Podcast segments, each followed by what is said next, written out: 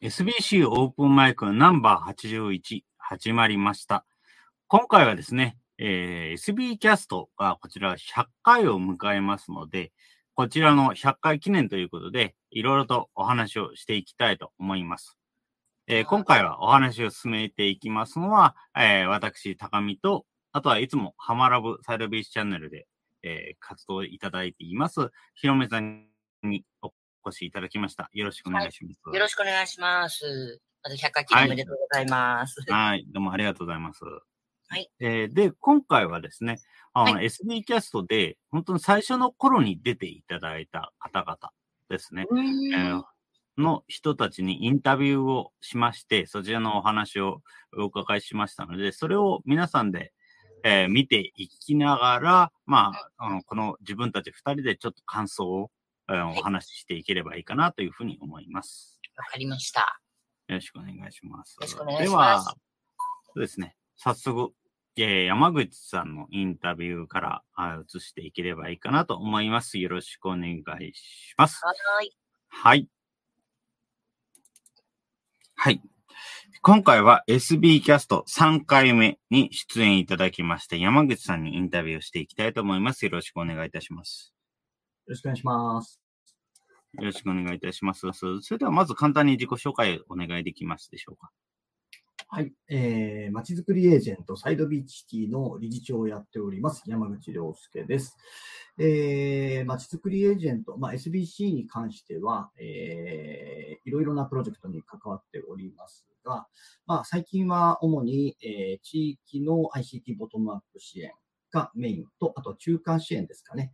えーあと横浜では北部の方のですね、地域活性化、あーコミュニティなどに参加して、えーそちらの方を中心に関わっております。はいどうもよろしくお願いいたします。ます。そうですね。はい。えーえー今回 ICT 利活用支援などに、ボトムアップ、ICT ボトムアップなど中間支援等に活用いただきましてありがとうございます。それでは今回お話をさせていただきたいと思いますが、特に、えー今回 SB キャストえー100回を通して、えーいろいろと聞いていただいていると思いますけれども、結構聞いていただいているということでしたよね。そうですね。基本は漏らさず聞いてます。はい。ありがとうございます。本当に。あのこちらの SB キャストについてはい、本当に毎回聞いていただいているということで非常に励みになります。ありがとうございます。何か特に印象に残ったエピソードなどあれば、こちらをお伺いできればと思うんですけれども、いかがでしょうか？そうですね。はい。あのーまあ、以前にもね、あのー紹介したっていうか、こういうコーナー設けていただいたんで、比較的最近のやつで、えー印象に残ったっていうのを紹介しますと、やっぱあれですかね、あのービスケットの原さんの回は、あのー本当に、あの、ずっと楽しく聞きました。えーあとはですね、えっ、と、ちょっと、まあ、IT 寄りにはなっちゃうかもしれないんですけど、あのーまあ、ツイッターアカウントでいうところのダムハさんの回ですね。はい。この2回はね、比較的最近の中で印象に残ってますね。おーはいなるほど。ありがとうございます。そうですね。ビスケットのお話も聞いたときも、本当にいろいろとわかりましたし、あの、ダムハさんは SBC オープンマイクにもこの間出ていただきましたので、本当にすごく印象に残っております。あの、そちらも拝見しまして、ええうんなかなか興味深い内容ですし、うんうん、あんまり確かに、あの、普段、あの、気にかけないなっていうところが、うん僕の中で好きでしたね。はい。うん。ありがとうございます。何か、この、あこれらのエピソードが特に印象に残った、どういうところが印象に残ったとか、あとは理由とかあればお伺いできますでしょうか？そうですね。あの、ビスケットの会は本当に、あの、なんだろうな、原さんの、あの、プログラムに関わるところからお話しいただいていて、あの、なんだろうな、粘土のようにっていうところが、まあ、なんであれがキャッチコピーになってるのかなっていうのが分かったりだとか、あとは、うん。あのなんかちょっとね、印象に残ったエピソードは、あれですね、あのなんだっけ、建物の下りって、ありませんでしたか積み木と建物が下り。そうですね。積み木と建物。そうですね。ああいう体験が、まあ実は、あのーまあ数学的なところにつながってるみたいな話、すごく面白くて、やっぱりあのーそういう視線で見てる人っていうのは、やっぱりちょっと視点が違うなっていうのと、まあ結局ああいう体験が、あのーまあ粘土もそうですよね。粘土をこねたりすることだとか、ああいう積み木をすることが、まあ結果、そのプログラミングにまあ、結びつくっていう発想は、すごく僕の中ではなかったんで、すごい新鮮でした。うん。ええそうですよね。あれは本当に自分も、あ、言われてみればそうだなっていうふうに思いましたね。うんなので、あの、粘土の、あの、ビスケットのホームページ多分見ていただければわかりますけどね、粘土のように、プログラミングを粘土のようにっていうキャッチコピーが書いてあるんで、まあ、その、ね、なんでそうなったかっていうのが分かったのがすごく楽しかったっていうのと、あとはダムハさんの会は、あのー意外と、あのー話題にそんなに上んないんじゃないかな。僕のアンテナが単純に低いだけかもしれないんですけど、やっぱその、女性のプログラマーが、まあそもそも少ないよね、みたいな話から始まり、でじゃあなんでそうなのっていうところだったり、えーまあ、最終的にはジェンダー問題とか男女の格差問題みたいなところまで、えーなんていうんですかね、話が進んでいくところは、あの、僕の中では意外と新鮮でしたね。確かにね。うん。まあ、そうですよね。やっぱりこういうジェンダー格差もそうなんですけど、やっぱり意外と当事者以外はピンときづらいところがあって、言われてみて、あ、そうだっていうふうに気づくことも多いし、やっぱり自分自身もやっぱフリーランスで活動してるのもあって、うんあんまり会社が、今の会社がどうなのかっていうのもわかんないっていうのもあって、やっぱそこのあたりはあんまり分かってなかったからこそ、やっぱこういう話をしっかり聞くことができてよかったなと思います。まあ、こういうのもどんどん変わっていければいいですよね。というところで。そうですね。あのー言われてみれば本当にそうだなっていうところに、うん。な逆になんで気がつかないんだろうみたいな発想はあるし、し本かもそれを対して、あの、解決しようっていうようなえアクションを起こしてるっていうところも、僕の中では新鮮だったんで、もっとなんかフィーチャーされるっていうか、もっと話題になってもいいようなうん。感じはありましたね。だそれを、そういうことをやっぱりこう知ってもらうっていう意味で SB キャストで取り上げるっていうのはすごく、あの大事だし、あの、いいことかなというふうに思いましたね。うん、そうですね、はい。ありがとうございます。そうですよね。はい。ちなみに、今後の SB キャスト、これから、まあ、シーズン3という形で進めていこうかなというふうに思っていますけれども、この SB キャスト、今後お話を聞いてみたいなっていう方とかって、何とかいらっしゃいますか？おー、なるほど。そうですね。あ、まあでもね、まだ、あの、公開されてないんであれですけど、あの、100回目の、あの、ルビーのマッツさんは、もう、すごく楽しみにしてますね。どういう話、とかみさんしたんだろうみたいなのは、まあ、かなり気になってますんで、アップは僕は楽しみですね。まあ、これからリクエストする人ではないんですけど、ね。うん。うん。あれはすごく興味ありますね。うん。他、なんか今後、その他の人とかって何とかいますか？そうですね。あの、具体的な、まあ、ちょっと名前まではあれですけど、まあ、僕が今、あの、紹介したように、まあ、もっとやっぱりこう、わ話題になっていいって言うとあれですけど、あの、みんなが知らないことで、あの、気づいてくれた方がいい情報、えーっていうものは、やっぱり、あの、あるといいなというふうに思っています。で、基本は SB キャストってそのコミュニティに関わる方々っていう切り口が大きなテーマであると思うんですが、あのーまあ、コミュニティが地域のことであったり、まあ、ちょっと、あの、プログラミングというか IT のことであったりっていうところで、3つ、三つでしたっけ、テーマとしては。2つでしたっけ、うんまあその辺と地域コミュニティと IT コミュニティをそんな感じですかね。二つかな？なんとなく交互にみたいな感じでしたっけ？うん、そうですね。ある程度。うん。あの、もちろんね、視点、あの、高見さんの質問で必ず IT の利活用とか、そういった、あの、ところは必ず聞いてもらってるんですけど、あの、なんとなく、テーマをもうちょっと絞った方が、もしかしたら面白いのかなって、ちょっと、まあ、僕もどっちかといえば IT 寄りでは IT 寄りなんで、やっぱり、あのーあと高見さんもそうなのかもしれないですけど、高見さんも IT 系の方が話の魅力を引き出すのがやっぱうまいなっていうのがあるので、うん。もしかしたらなんかあのーまあ、地域コミュニティの方々を紹介するのももちろん大事ですけど、なんか地域コミュニティでもやっぱ IT に積極的に、えー取り組んでるみたいなところを、あの、もっとフィーチャーして、その今後のゲストのチョイスうを考えていくと、なんかいいんじゃないかなっていうのは、ちょっと今回思いました。はい。うんなるほど。ありがとうございます。そうですね。なんか今後も SB キャスト今後いろんな人を呼びますけども、やっぱりある程度の方向性っていうのは決めていきたいですね。ありがとうございます。はいちなみになんかその他今後に向けてということで、SB キャストのこのような活動について感じていることなどあればお伺いできますか？そうですね。まあ、もちろん100回、えーっていうところは大きな節目かなというふうに思ってますので、えー、だいたい100回超えるとね、じゃあ次、また150回、200回ってなんとなく見えてきちゃうんですけど、まあ、そこまでに、あの、もちろん、あのーなんか変わっていって僕はいいかなというふうに思うんですよ。さっき言ったちょっと方向性を変えていくとか、えーそれがさっき僕が言った IT 系にちょっと寄っていくっていうのなのか、それはちょっとね、あの、わからないですけれども、あのーまあ、ピボットしていくっていうか、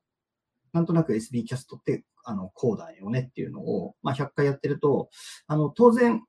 毎回聞いてる人は、あのーわかると思うんですけど、多分スポットで聞いてる人、だから自分の興味があるゲストだとか、興味がある話題えーの回を見繕って聞いてる、もしくはそれしか聞いてないっていう人も結構いると思うんですよね。なので、SB キャストのこう方向性っていうのをもうちょっとこう、フロントに出していって、でそれで、こう、リスナーが増えていくんじゃないかなっていうようなことは、うんちょっと考えていってきたらいいかなと思ってますね。ありがとうございます。そうですね。なんか、もっといろんな人が聞いてもらえるようなものっていうのも考えていければいいなというふうに思います。はい。最後にその他、SB キャストのコメントがあったりすれば、ぜひお伺いしたいんですけども、何かありますか？そうですね。あのー当然、ポッドキャストメインなんですけど、僕実は最近 YouTube で聞くことが多くて、あのー YouTube のリス、YouTube で耳だけっていう人も結構最近ね、多いと思うんでね。あのーなんか、ポッドキャストだと、ポッドキャストのアプリ入れなきゃいけないのとか、そういうふうなあことをちょっと考えちゃってる人もいるので、まあ、全然 YouTube、あの、要は他チャンネルっていうか、いろんなところでね、えもちろん Spotify でも聞けます聞けますし、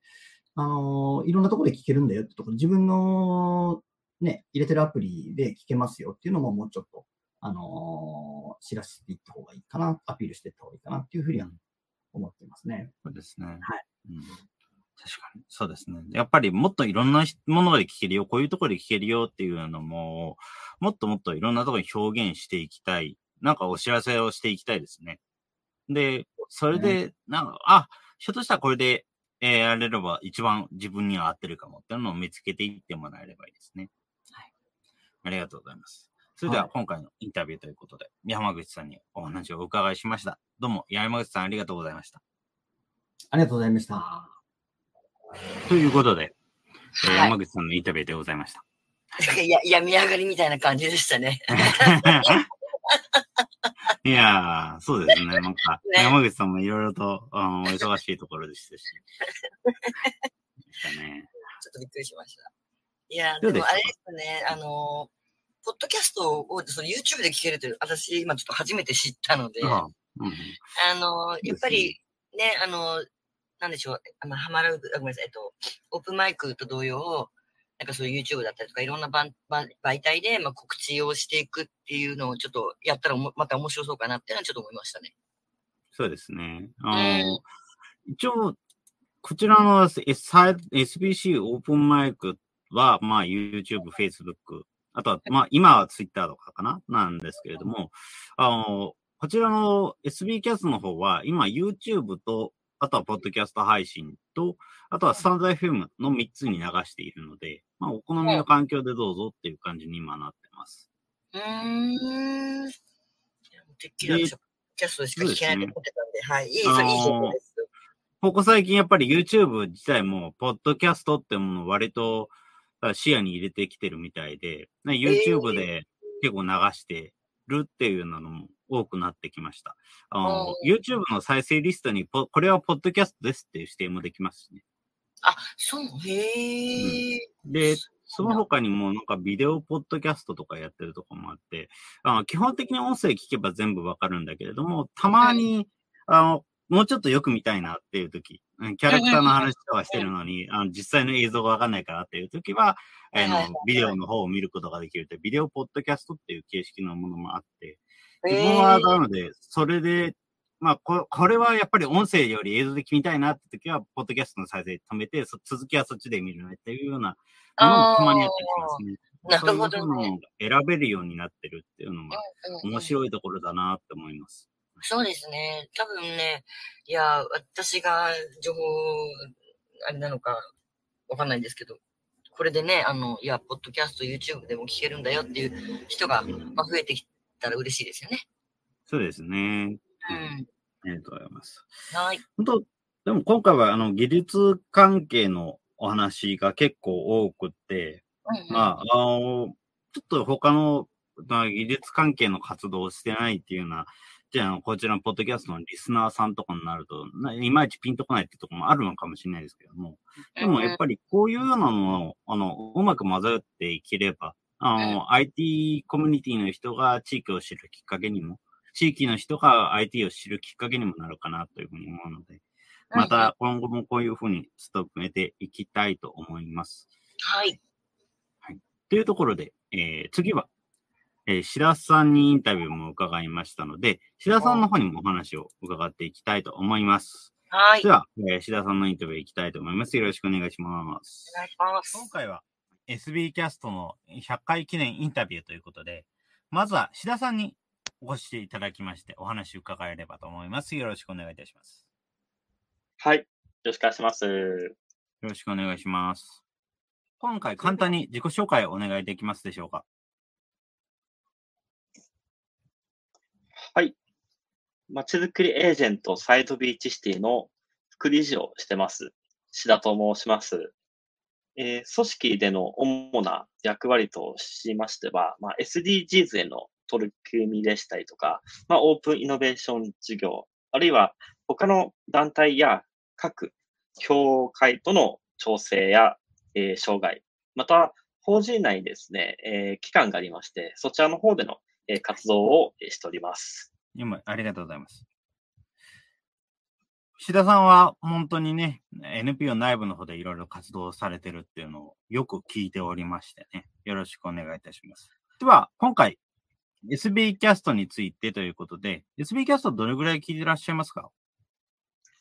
そうですね。たくさんあるので、全部は聞いてないんですけども、気になったやつがあったりとか、あるいは、あの、私がこの方を取り上げてほしいって、あの、言って、実際に放送になった回とかですね、そういったのを中心に、あの、はい。ありがとうございます。そうですね。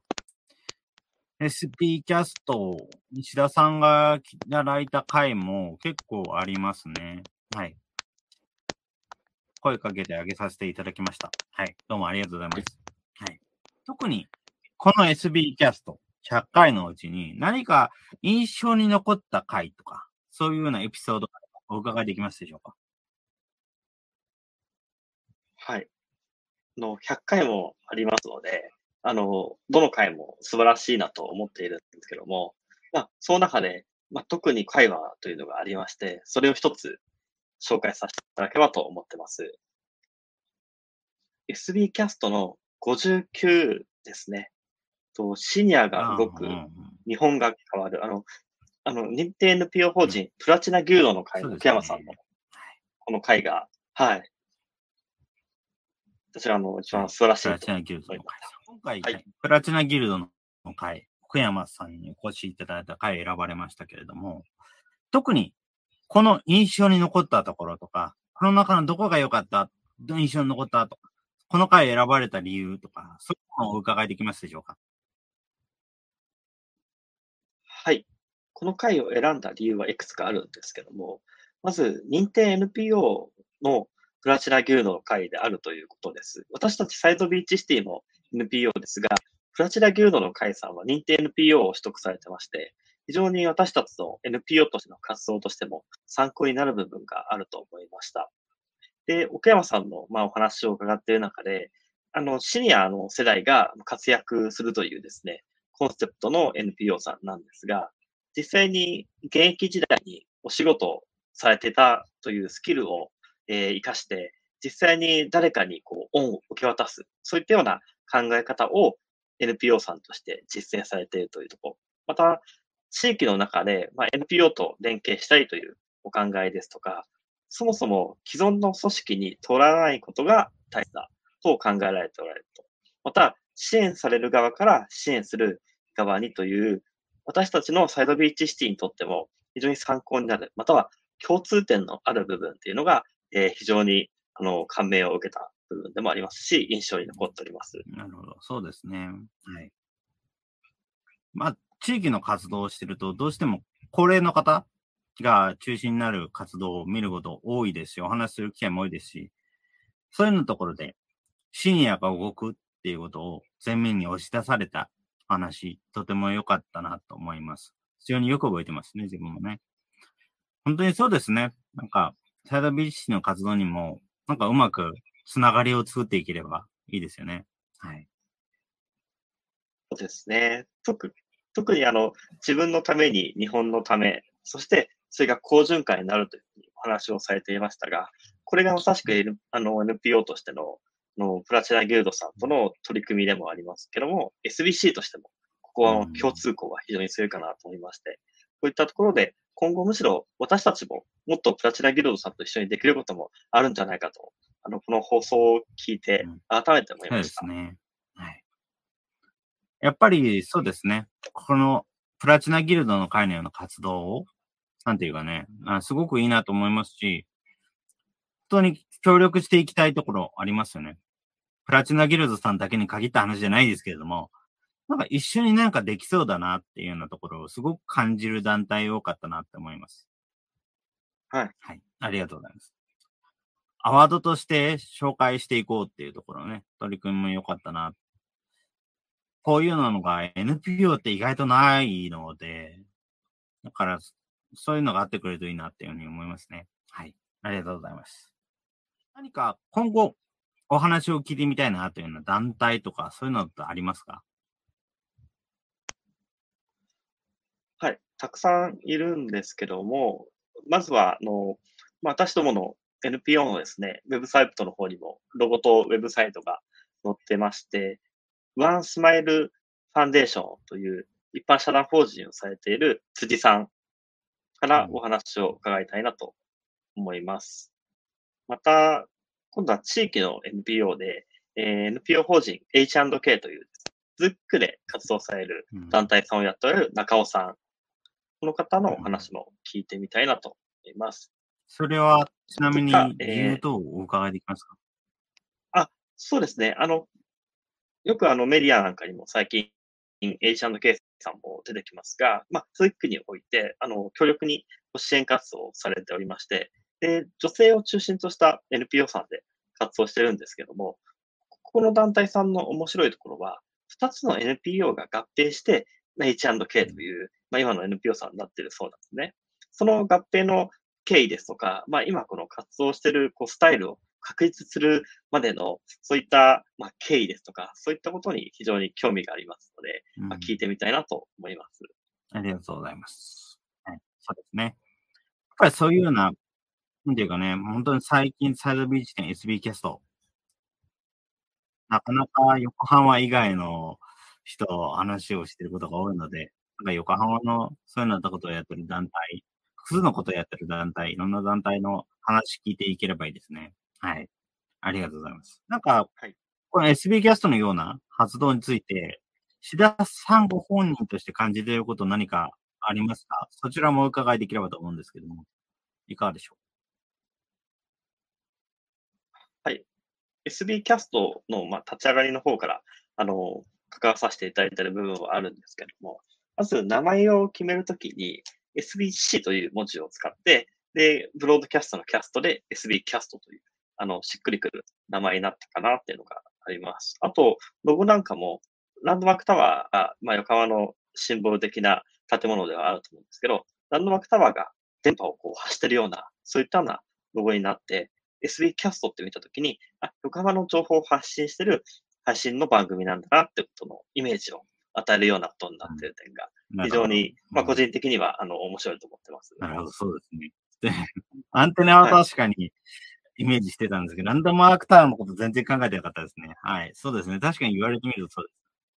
あと、せっかくなので、SB キャスト自体は、まあ、いわゆるポッドキャストを使ってるとは思うんですけども、実際にあの、今、この、こういったサービスっていろんなサービスとかアプリケーションでも、あの、聞くことができると思うので、そういったサービスに対応してるっていうことが、あの、もうちょっといろんな人にですね、分かって、あの、聞ける手段多いっていうことを、むしろ、あの、まあ、あの、知らせることができたらいいかなとは思いますね。やっぱりそういうような、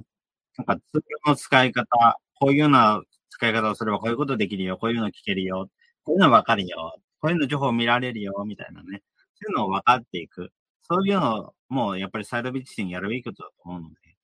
そういうのをしていきたいですよね。はい。そうですね。うん、それこそが SBC らしさだと思います、ねうん、ありがとうございます。その他何か SB キャストとか、そういうのにコメントがあればお伺いできればと思います。これは一つご提案になるんですけども、ぜひともあの、まあ、サイドビッチシティもいろんなグッズがあるので、SB キャストで、なんか検証とかもあって面白いかなと。よくあるラジオ番組みたいな感じで。そういうのもやってるといいですね。それを応募するという。うん、はい。まあ、投稿してくださった方に抽選で、今月は1名様に T シャツをプレゼントとか、オリジナルがプレゼントとか、まあ、そういったことをやっても面白いんじゃないかなと思いますね。はい。ね、本当に SB キャストに限らず、ポッドキャストって本当に今すごくたくさんあって、ポッドキャストウィークエンドだったり、いろんなことやったり、いろんなことやってるんで、そういうところに売り込んでいけるといいですよね。はい。ありがとうございます。はい。はい、では、今回のゲストということで、志田さんでございました。どうもありがとうございました。はい。ありがとうございました。はい。ありがとうございました。志田さんのインタビューでございました。はい。いや、あの、ふと思ったんですけど、うん、あの、ちょっと、パッとこれ見て、100回って、まあ、初めて聞いた方もいらっしゃると思うので、その、オープンマイク、いつぐらいから始まって、どれぐらいの頻度でやってるみたいなのをちょっとご紹介、えー、いただけたら嬉しいかなと思います。はい。えー、じゃあ、まず両方でっていうことで、SB キャストの方は、はい、えー、なんかコロナ禍とは全然関係なく、もう本当に2000、えー、2019年の7月ぐらいから始めてるんですね。で、あの、それはもう自分自身はもうあの、バスの機帰りとかで普通に、あの、ポッドキャスト聞いてたんで、ちょっとこれと同じようなことをちょっとやってみたいなって思ってたっていうのがあります。で、オープンマイクの方は、これは本当にコロナ禍に関連してて、あの、2020年の3月、ちょっとイベントは全部やめましょうっていう話を、うちの SBC でもしてて、はいはい、ちょっとそういうのの時に、ちょっとイベントそのまま終わっちゃうの嫌だな。じゃあ代わりになんかしようかっていうことで始めたのが SBC オープンマイクなんですね。で、これが、まあ、大体7回目ぐらいまでいろいろ騙し騙しいろんなツール使いながら、これでやったらいいかな、これでやったらいいかなっていろいろいじりながらやってたんですけれども、ちょっと安定してきたのが8回目ぐらいかな。で、それまでは基本的に毎月2回はやってて、で、まあ、時々最近はあの、1回だった時とかもありますけれども、それでうまく、まあ、毎月2回、まあ、あの、1回はハマラプですけども、そういう形でやってたりしてますっていう感じです、ね。SB キャスト自体は決まってるんですか？定期的にこう月何回みたいな。そうですね。基本的に毎回月2回、第2の第4の金曜日に配信っていうことにしてて、これはもともとあの、まあ仕事帰りにダウンロードしていただいて聞いてくれればいいかなっていうような用途で考えてたんですけども、まあ、あの、リモートワーク多くなったので、まあ、どうでもよくなりましたかねっていう感じではあります。ただ、まあ、どちらにしても金曜日って結構意識されてるポッドキャスターさんも多いみたいなので、やっぱり金曜日と月曜日の配信が多いんですよね、一番。なるほどね。うんそっか。あとは週の真ん中で水曜日とか木曜日とかやってらっしゃる方もいますけれども、やっぱり一番多いのは月金かなっていうの感覚がなんとなくあります。うーん、そっか。やっぱ、じゃあもう、えっと、よ、よ、4年ぐらい？そうですね。ですよね。まあ、あの、志田さんに言われるほどなんか横浜の話してないんですけども、ね、なんかやっぱりコロナ禍もあって、あの、別にどこでに行ってもリモート収録はできるからっていうことで、ここ最近本当、市外の人、国外の人呼んだりしてることも多いので、あれですけれども、まあ、でも横浜もね、呼んでいければいいなって思ってます。なんでしょう。逆になんかそういう技術的なことが好きな人が、まあその、まあ、聞く、聞いてくれるみたいな、まあそういう領域があってもいいのかなっていう気はしますねそうで。すね。だから技術系の人、まさにそれが4回に1回 IT 系の人を呼んでるっていう理由でもあって、やっぱりあの特に今回、まあデジタルポケットの原田さんもそうですし、なんか、あの、他のプログラム言語を作っていらっしゃる方、あのはいはい。例えば、クジラ飛行机さんっていう方とか、あと、は、あの先ほどの原田さんとか、それこそあのうん。今回配信を行いました松本幸宏さん、Ruby っていうプログラム言語を作った方とか。多分、あの、IT 系だと知らない人は少ないんじゃないかなぐらいに結構知名度が高い人ですし、うん、その他に、にも IT コミュニティ、例えば本当に上手っていう、あの、まあ、AWS っていう Amazon のフレームワークを、あ勉強するためのグループとか、あとは、あのアンリッシュミートっていうね、黙々会っていう、あの、まあ、インターネットで集まって、えーはいはい。話し合いながら勉強していきましょうというようなグループとか、はんなりプログラミングの会とか、そういう個々のプログラムコミュニティのお話を結構伺ったりする機会もあったので、まあ、そういうようなところのファンの人が、えーあ、自分のいつも言ってる団体が出るんだったら話聞いてみようかな。うん、でも、お、関連でこんなの番組もあるぞってちょっと聞いてみようかなとか、そういうところでちょっと場を広げてもらえれば嬉しいかなと思って、結構いろいろ話を聞いてきてるって感じですかね。素晴らしいと思います。はい。うん、そうですね。はい。では、続きまして、遠藤さんにもお話を伺いましたので、遠藤さんのインタビューを進めていきたいと思います。はい、お願いします。よろしくお願いします。はいそれでは、えー今回は遠藤さんのインタビューということで、えー進めていきたいと思います。はい。遠藤さんは今回 SB キャストの、えー12回目ですね、にお越しいただいた方でございます。よろしくお願いいたします。よろしくお願いいたします。よろしくお願いいたします。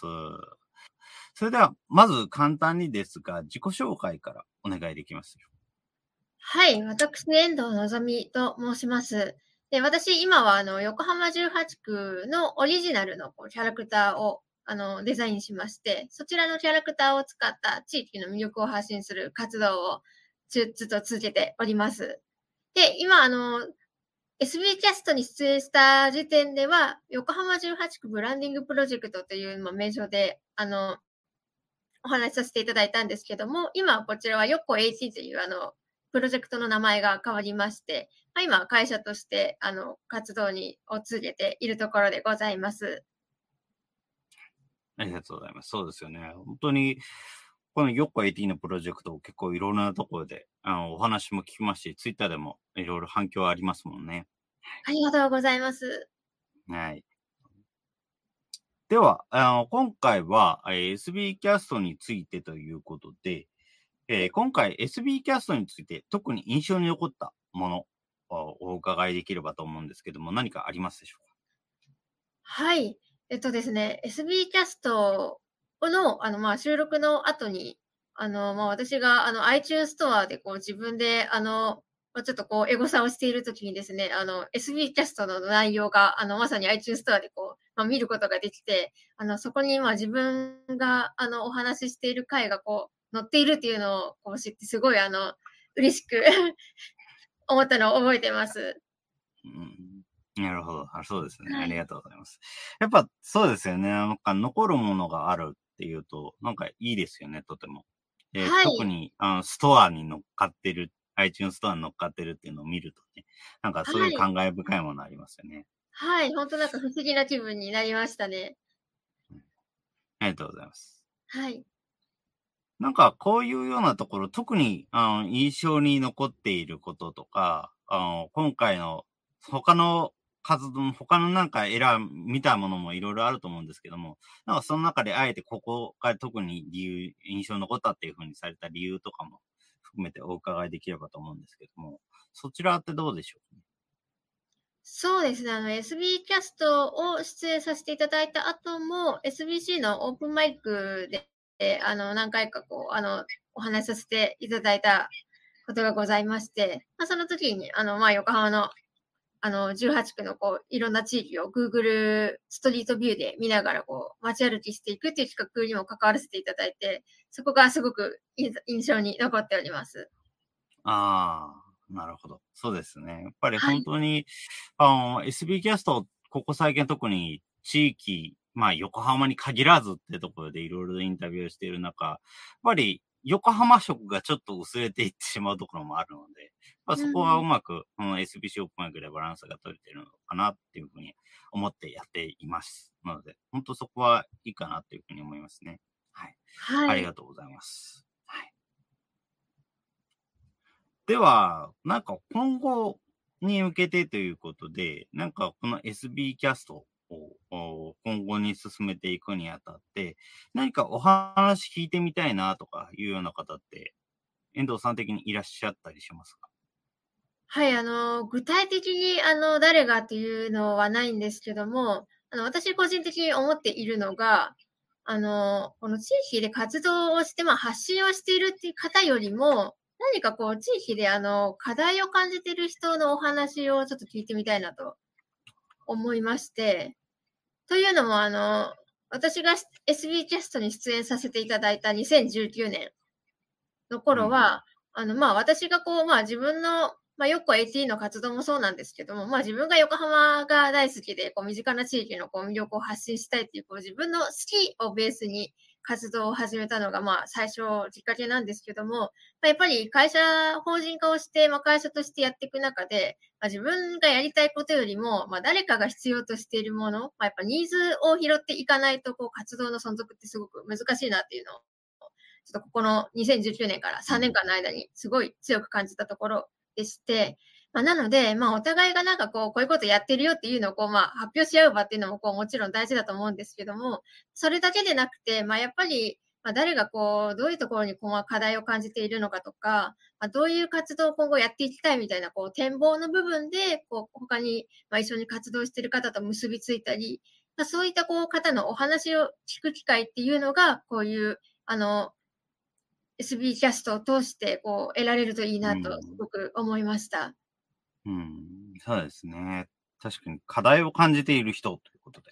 はい。本当にそうですね。やはり、あの SB キャストでもいくつかいろんな課題っていうのを持ってらっしゃる方のお話は伺ってきてましたけど、まだまだ足りてない、もっと見られてない課題っていうのはあるだろうなっていうふうに思いますし、自分もここ最近地域関係のイベントとか、もうオンラインのものとかにも参加させていただいてて思うのは、やっぱり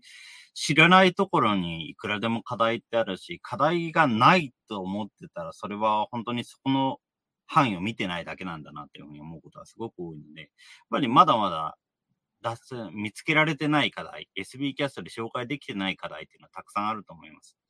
で、その中には本当に全国的にどの国、どの地域に行っても共通するような課題っていっぱいあると思うんで、そういうようなものをなんかいろいろな取材の過程を通して聞いていきたい、見ていきたいってところはありますね。はい。まあ、それで課題を知った上で自分がこうできることは何なのかっていうのをこう改めて考えて、で、それで何かこうお役に立てることがこう自分の活動の中であの他の人のお役に立てることがあればいいなと強く思っております。どうもありがとうございます。そうですよね。はい。ありがとうございます。何か、えーそれではこの他ですね、SB キャストのような活動について感じていることとか、あれば何かそちらもお伺いできればと思うんですけども、いかがでしょうか？SB キャストの活動以外ということはオープンマイクとかですかね？うん。まあ、こういうような SB キャストみたいなまあ、音声の配信とか、SBG オープンマイクみたいな映像での配信とか、そういうようなものについて何か感じていること、地域でこういうことをやることの意義とか、そういうのに感じているものとかあれば。はい、そうですね。あの、私もよっこの方で、あの、まあまあ、あの、各週日曜日に、あの、横浜町トークっていう横浜が好きな人と同士で4人で配信している、あの、情報番組があるんですけども、まあ、やっぱりこちらも、まあ、その地域を題材にして、まあ、毎回マニアックに語ってはいるんですけども、まあ、やっぱり、あの、見てくださる方は、なんかこう、やっぱ私たち、まあ、自身をこう、の活動を応援してくださる方が、まあ、多くって、新しい方がこう、気軽に見てもらえるようななんか機会が少ないっていうのがちょっとこう、うん、私の中で課題だなと思っております。うんなので、なんかこう、本当知人だけじゃ、知人だけでなく、本当に内容に興味を持ってこう見てくれる人をこう、どういうふうに伸ばして増やしていけたらいいのかなっていうのは、ちょっと私も今後取り組んでいきたいなと思っております。そうですよね。ありがとうございます。やっぱりそういうような、本当に発信をする側として、やっぱりそこはお互いに見えているところがすごくあるなっていうような感じがしますけれども、やっぱりそういう、なんか、あの、今まで見てこなかったけれども、実はこういうことに興味があるっていうような人にいかに見てもらうかっていうのは、本当にこういう映像とか音声の配信の課題っていうところもありますし、今後お互いに頑張っていきたいところですよね。はい。ありがとうございます。そうですよね。それでは、その他何か SB キャストにコメントがあれば、そちらもお伺いできればと思うんですけども、いかがでしょうか？そうですね。もうお話、だいぶ、あの、お話をさせていただいたので、特に、あの、他にはございません。はい。ありがとうございます。はい。それでは、今回、えー、遠藤さんにインタビューということでお伺いいたしました。遠藤さん、どうもありがとうございました。ありがとうございました。ありがとうございました。はい。えー、ということで、遠藤さんのインタビューでございました。はい、ね、どうでしょうか。やっぱパワフルな女性だなっていうのも本当に常々思ってて。本当にそうですよね。なんか、うん、すごいビジネス視点っていうか、まあ、本当に、あの、仕事をしている人の目線でお話しされてるなって思って、やっぱりそこは、やっぱりあの NPO、なんだかんだって NPO としてやっているっていう、サイドビーチっていうの視点とはまた少し違う感じの感じだなって思いました。はい、そうですね。うん。なんかこう、まあお話聞いてて、まあその横さんたちでもね、その横浜に関してとか、まあ横浜の好きな方たちと、まあそういう番組、YouTube の番組とかやってるっていうお話あったんですけども、なんかね、全然関係ない、あの、ハマラブ SBC とかのコラボとかやったら、またまたそれはそれで面白いのかなとかね。うん。うん、そうですね。うん、なんか本当に、なんかいろいろな方法について、ということで、あの、これの前後にもいろいろとお話しさせていただいたんで、やっぱり遠藤さんと今後もいろいろやっていきたいなっていうふうに思います。そうですね。はい。はい。ありがとうございます。では、はい、えー、続きまして、杉浦さんのインタビューを見ていきましょう。はい。それでは、今回は SB キャストの第5回ですね、に出演いただきました杉浦さんにお話を伺えればと思います。杉浦さん、よろしくお願いします。はい、よろしくお願いします。よろしくお願いします。では、まず簡単に自己紹介もお願いいたします。はい、ありがとうございます。えー、横浜コミュニティデザインラボという NPO 法人の代表理事をしている杉浦と申します。えー、NPO、あの、もう設立登記をしてから21期目になるんですけれども、まあ、一言で言うと、まちづくりの NPO なんですね。あの横浜市中区の館内というところに拠点を置いてまして、えー、館内ではあのコワーキングスペース、桜ワークスという名前のコワーキングスペースを運営しています。えー、実は、あの、まちづくりエージェントサイトビーチシティの、えー、拠点も、ここの桜ワークスにも置いていただいております。えー、そんなお付き合いで、あの、SBC の皆さんとは、あの、つどつど意見交換させていただいたり、一緒にプロジェクトをやらせていただいたりもしています。あの、個人的にはですね、あの、まあ、10代、20代はずっと舞台の舞台監督っていう仕事をしてたんですね。で30代の半ばぐらいからちょっと町とか地域とかそういうキーワードが、えー自分の中にも出てきて、で、40になったぐらいから NPO 法人の活動を始めたというところで、まあ、なんやかんやでもう年やってるっていう感じになってますね。はい。よろしくお願いいたします。はい。よろしくお願いいたします。そうですね。21年も経ちますもんね。すごい長い活動をやってらっしゃいますよね。はい。それでは、SB キャストのお話の方に移れればと思うんですが、はい。えー今回 SB キャスト、えー100回目を迎えます。えーいろいろなエピソード配信をしてきましたが、何か、あの、今まで見られたものとかあれば、なんかそちらの印象に残ったエピソードなどもお伺いできればと思うのですが、はい。あの、まずですね、僕らもあの、まちづくりの NPO なんですけど、あの、情報を発信するっていうことはもう僕らも設立当初からね、すごく力を入れてやってきてるんです。えっと、2004年に横浜経済新聞っていうのを立ち上げて、これはあのニュースサイトですね、ウェブのニュースという形で、毎日あの横浜の、えーみんなとこうシェアしたいなと思うようなニュースを集めて編集して、それで配信するっていうのをやってます。あの、SB キャストもですね、まあ100回目ということで、本当おめでとうございます。あの、やっぱりこう、継続は力なりってよく言いますけど、あの、ウェブの中で、あの、一個一個はね、あの、本当にこう、あの、なんていうのかな、こう、手間もかかるし、時間もかかるんですけれども、そういうのをこう、どんどんじわじわっと発信していく中で、いろんなこう、つながりが出てきたり、またあの、媒体としてね、知ってもらって、いろんな人にこう、見たり聞いてたりしてもらえるようになるっていうことだと思うので、その SB キャスト、すごくこう、あの、リスペクトできる活動だなというふうに思ってます。で、まあ僕が出していただいたのが第5回っていうことなんで、まあそこからね、あのもうずっと数を重ねてきて、まあとうとう100回という節目を迎えるということで、あのまあ僕らもあのインターネットが始まって、このインターネットっていう道具をその町や地域で使えればなというような思いがあって、あのえー一番最初は僕らも、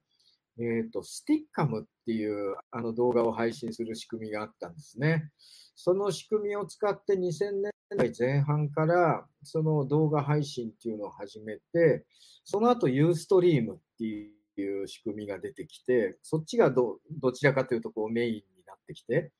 まあそうこうしてるうちに、まあここ数年ですよね、まあコロナぐらいからこう一般的に世の中では、ズームというのがこう使われ出して、またね、あの、同時に、あの、YouTube っていう道具も、こう、どんどんどんどん、こう、見る人が増えてきて、今や、こう、YouTuber という職業までできているというような、こう、状況になっているっていうのがありますよね。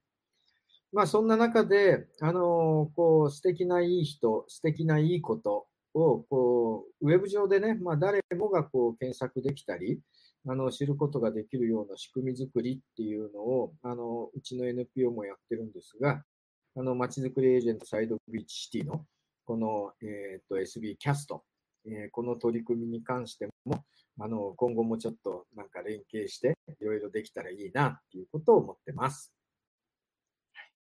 ありがとうございます。本当にありがとうございます。本当に、本当にまあ、リスペクトしていただいて何よりでございます。ちなみに、あの、こちらね、お話いろいろとしてきましたが、今後、なんかちょっと聞いてみたいな、お話聞いてみたいなっていう方っていらっしゃいますか？そうですね、まあ、僕らあの、えーと、活動の当初からあのいろんな人をこう取材してニュースとして出してきたり、また今あの、ローカルグッド横浜っていうプロジェクトも2016年からあのやってるんですね。あのこれはあのアクセンチュアっていう会社の支援を受けて立ち上げて、まあ、今もあの継続で応援してもらってるんですけど、あのやっぱりこう地域っていうことをこう楽しむ、地域を舞台にえ何かアクションを起こしていくっていうようなコンセプトがありまして、あの参加型のプラットフォームとしてこう作ってるんですね。で、まあ、今ちょっとちょうどこうターニングポイント変わり目に来てるかなというところでして、あのぜひこう皆さんにもこのローカルグッドのプラットフォーム、今あのディスコードっていうあの仕組みを使って、あのオンラインでそのコミュニティとして情報共有とかしてますので、その辺の仕掛けをやってるチームとかもこう紹介できたらなっていうのを思いますね。そうですね。はいうんまあ、あとね、僕ら、あの、えっ、と、館内の、えー、桜ワークスが入っているビルに、あの、ファブラボというスペースを持ってるんですね。で、このファブラボっていうのは、あの、まあ、一言で言うと、みんなでシェアするものづくりの工房なんですね。特に、あの、いわゆる電子工作って言われるんですけど、あの、レーザーカッターとか 3D プリンターとかデジタルミシンとかですね、まあ、いわゆるコンピューターでこう設計したものを、えー元にものづくりができたりするような機器だとか、またあの木工とかができる部屋っていうのもあの同じビルの中に持ってまして、まあ、いずれにしてもいろんなものをこう作ってみたいとかね、あの商品化をするために試作品を作ってみたいとか、あのそういうことができるスペースなんですけれども、そこの活動もですね、あの今年10年目の節目を迎えまして、あのぜひご紹介できたらなと思ってるので、まあ、ディレクターとかユーザーの人とか、そういう人たちもおつなぎできたらいいなって思ってます。そうですね。ありがとうございます。はい。そういうような方はもう、まあ、お話をお伺いしたいですね。はい。はい。ありがとうございます。ありがとうございます。その他、この SB キャストのような活動に興味を持たれて何か感じていることなどあればお伺いできますでしょうか？はい、ありがとうございます。えっ、と、まあ、そういう意味では僕もですね、1990年代の後半ぐらいから、こう、地域とかコミュニティとかっていうことを関心持ってやってきてるんですけど、あの、特にここ近年、やっぱりそのコミュニティっていうキーワードに関心を持ってきてる人たちが増えてきてるなって思ってるんですね。まあ、特にこう地元、自分がこう生まれ育った地域とか、自分がこう愛着を持ってるあのエリアとか、そういうところをこう押して、あのみんなとこう素敵なものを共有したいっていうようなマインドを持ってる人は結構いるんじゃないかなと思うんですよね。だからこの SB キャストみたいに、あのみんながこう思ってること、をしたいこと、シェアしたいこと、そういうことをこう共有する仕組みっていうのがこうどんどんできたらいいなっていうのも思っているし、あの同時にあのそういうところからこう派生して、なんかこうプロジェクトが生まれてったりとかね、そういうふうになるといいなって思うんです。あのうんまあ、SBC さんとコミュニティデザインラボの連携っていう意味では、その ICT の利活用をサポートしようっていう、これはまあ、お互いの NPO があの持ってる、こう、なんつうのかな、ベクトル、あの角度だと思うんですけど、そのあたりも、こう、一緒にじあの連携して、あの、プログラム作っていけたらなと思ってるんですよね。で、まあ、そういう時に、こう、SB キャストの枠組みとかも上手に使いながら、あの、いろんな人たち、いろんな団体とのこう連携をするためにもね、あの、こういったこう、プログラムを作りながら、あの、お互いのこう、距離を縮めていったり、いろんな、あの、ことをこうシェアしながら、一緒に発信していくみたいなこと、そういうふうにこう、できていくといいなっていうのは思ってます。はいありがとうございます。そうですね。はい。はい。今後もサイドビーチシティの活動としてもどんどんいろいろと関わっていければと思いますので、よろしくお願いいたします。はい。それでは、えー今回ゲストとして杉浦さんにお越しいただきました。杉浦さんどうもありがとうございました。はい。どうもありがとうございました。ありがとうございました。はい。えー、杉浦さんのインタビューでございました。はい。もう、なんだろう、もう、杉原さんも、ね、さっきも ちょっと言いましたけど、この人もすごいパワー持ってる人な、パワフルな人なうんので、本当に。今回も、あの、インタビューできるかどうか、本当にギリギリまでわかんなくて。で、たまたま、うん今日2時間時間空いたよ、どうするっていう、そ れでやったっていう感じなんです。なるほどね。はい。なので、ねもう本当に収録も編集も割とギリギリになってしまったんですけれども。うん。まあ、本当にね、あの、今回は本当にサイドビーチシティの内部の人たちばっかりだったので、まあ外部の人の話も聞けてよかったなと思います。そうですね。なんかこう、最初に SBC に入った頃に、あの、まあ、コミュニティデザデザインラボさんと何かこう、協業でね、なんかできることがないか、みたいな、まあ、そういう動きが始まって、で、まあ、その中から、まあ、いろんなここういうことやってみようよ、みたいなお話が、まあ、結構出てきたりとかしてて、私も本当に、まあ、移植です。SBC の中で移植なんですけども、まあ、IT というよりは、まあ、保護猫活動とかっていうやってる中で、まあ、いろんなヒントをいただいたりだったりとか、なので、本当になんかありがたいなっていうふうに思ってますし、まあ、ちょっとこれからも頑張ってほしい方ですね。いいですね。はい。まあ本当に、あの、ん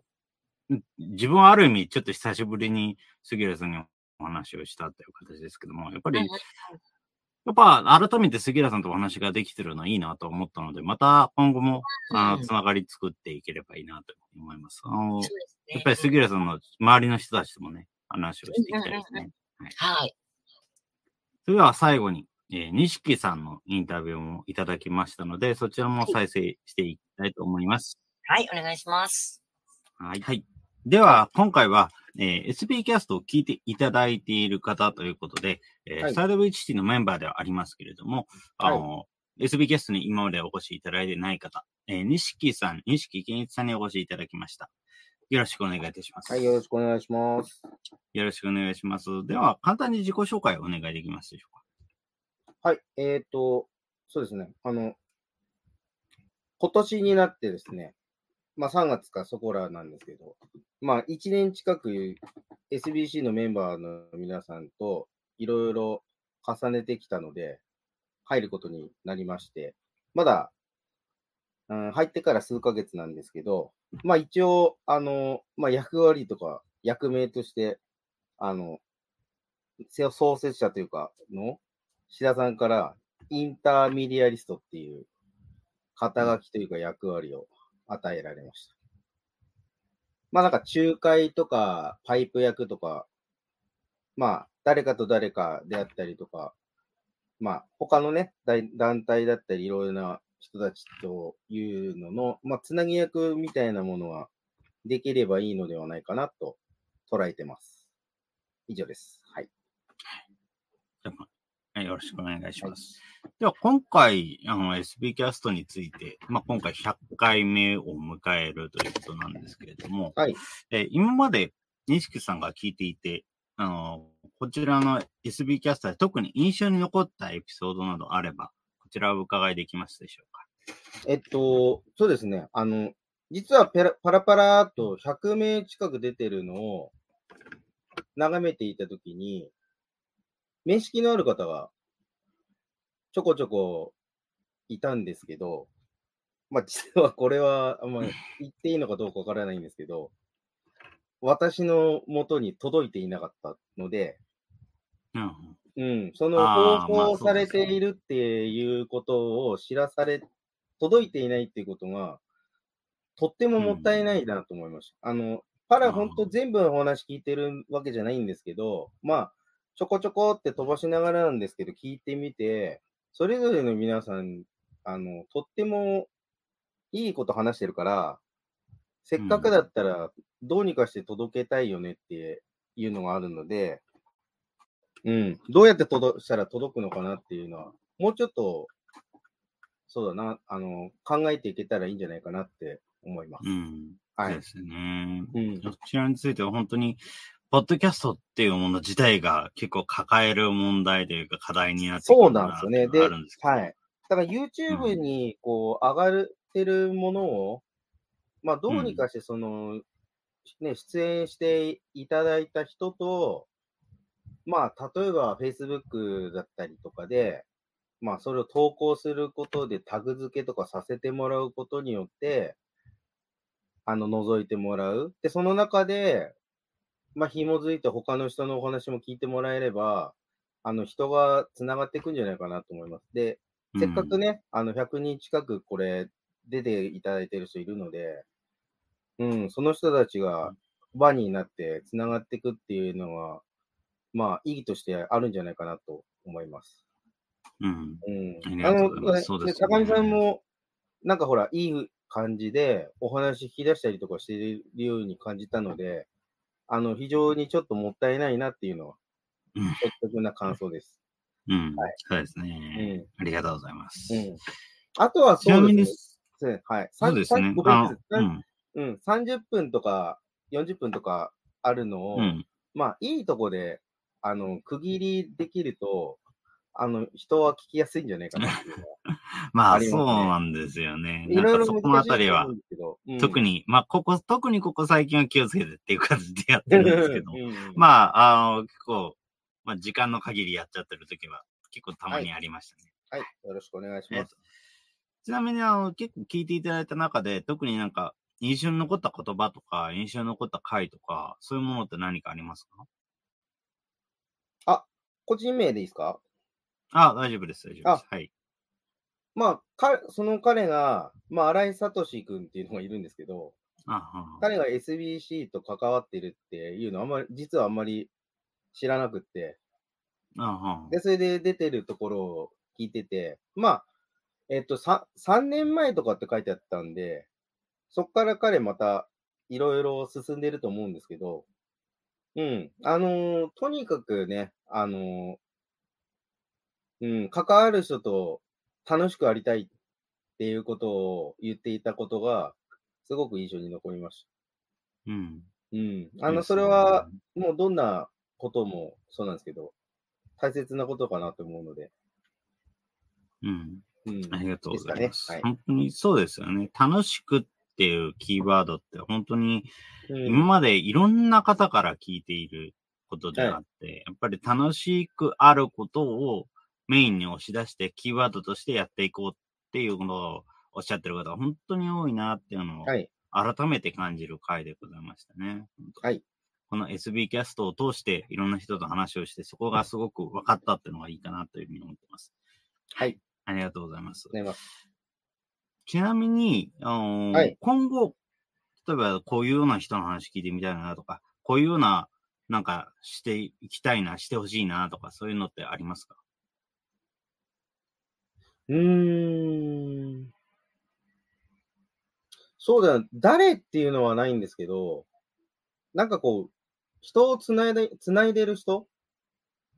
っていう人がどんな風に人をつないでるかっていうのを、あの、もっと聞いてみたいかなっていうのはありますね。ああ、そうですね。確かに。うんそうですね。確かに、あの、結構人をつないでる人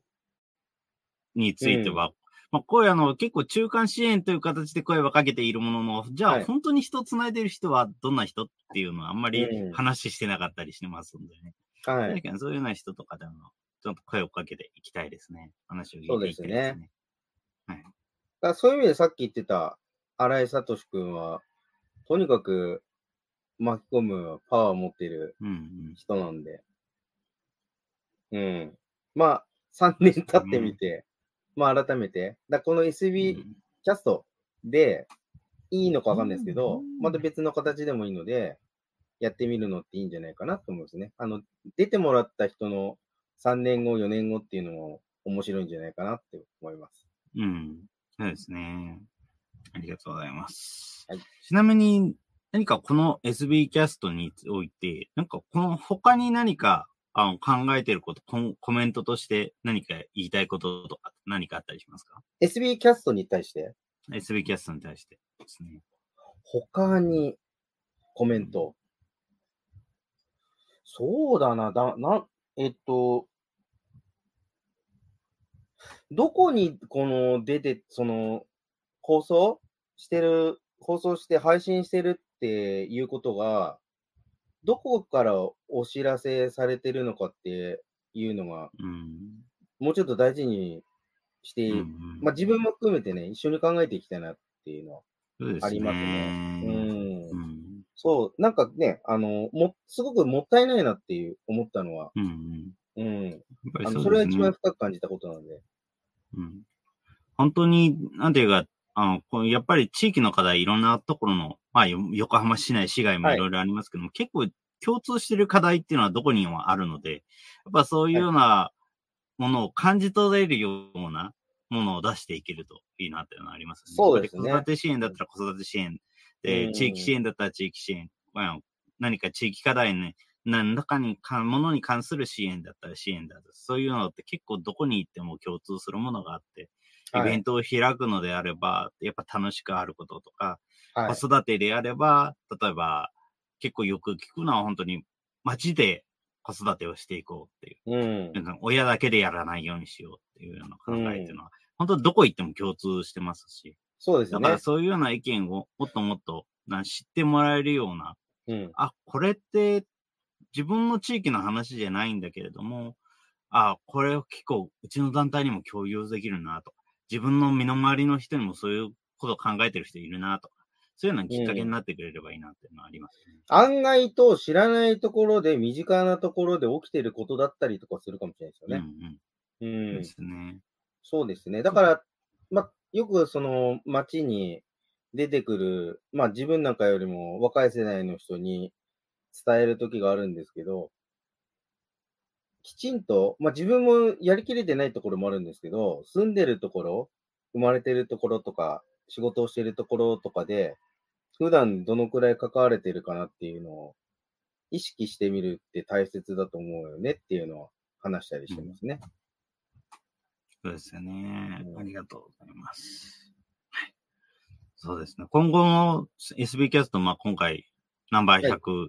足して、これから、はまあどんどん数を重ねていきますけど、やっぱりね、うん。今度、どんどんいろんな人に聞いてもらえるように努力していければいいなというふうに思っています。あ、ぜひ、そうですね。今後ね、はい。はい。で、まあ、さっきからお伝えしてますけど、今までのね、あの、配信されたものっていうのを、また掘り起こしてみるっていうのは大事かなと思う。まそた日の目見てもらうっていうのは大事かなと思います。うん。あの、出ていただいたと人と協力しながら。だそれはなんかう、んうん、輪になっていくんじゃないかなって思います。そうですうね。ん。ありがとうございます。はい。はい。それでは、今回は、えー、西さんにお話をお伺いできましたので、はい。じゃあ、あの、インタビューでございました。西さん、どうもありがとうございました。す。はい。どうもありがとうございます。はい、というところで、えー、西さんのインタビューでございました。いや、インターミディアリスト、まさにそのまま。さすがです、命名した志田さん。うんいやー、本当あの、知名度アップっていうのはすごい課題だなっていうのは、本当相変わらずあるので、本当ですね。まあそこはいかにどうやってあげていくのか、今、ん今まで聞いていただけてなかった人にどう届けていくのかっていうのは、本当うん気をつけていきたいな、頑張っていきたいなって思います。いや本当皆さんがおっしゃってた、まさに共通するご意見だったっていうところがね、また、うん。うんまあでも、うん、なんでしょう。あの、やっぱり思ったのは、あの、SBC、あの、サルビシシティで、まあそれぞれ、やっぱりいろんな方々との付き合いがあったりとか、やっぱり、あのまあいろんな方々の、まあ、付き合いが広いじゃないですか。で、やっぱりその付き合いの広さの一つを担っているのは、やっぱこういったその SB キャストだったりとか、あの、うんこういった番組でいろんな方とコミュニケーション取って、で、その、どんどん広がっていくみたいな、そこの一端をやっぱ担ってる SB キャストってやっぱすごいなって思いましたね、改めて。うん。ですね。本当にいろんな人の話を聞いて、いろんな場所の話をできて、本当に良かったなって思います。自分は本当いろんなとこのポッドキャスト聞いたりしてる会がありましたというか。そうですね。うん。ですね。ね、まあ、まだまだこれからね、また101回目から、うん、始まると思うので、はい。まあ、これからも本当にいろんな場所の人のお話を聞いていければいいなっていうふうに思いますのでうん、まあ、こちらもね、本当にあの今後も楽しみに聞いていただければいいなと思います。そして、あの、まあ、いろんな聞き方がありますので、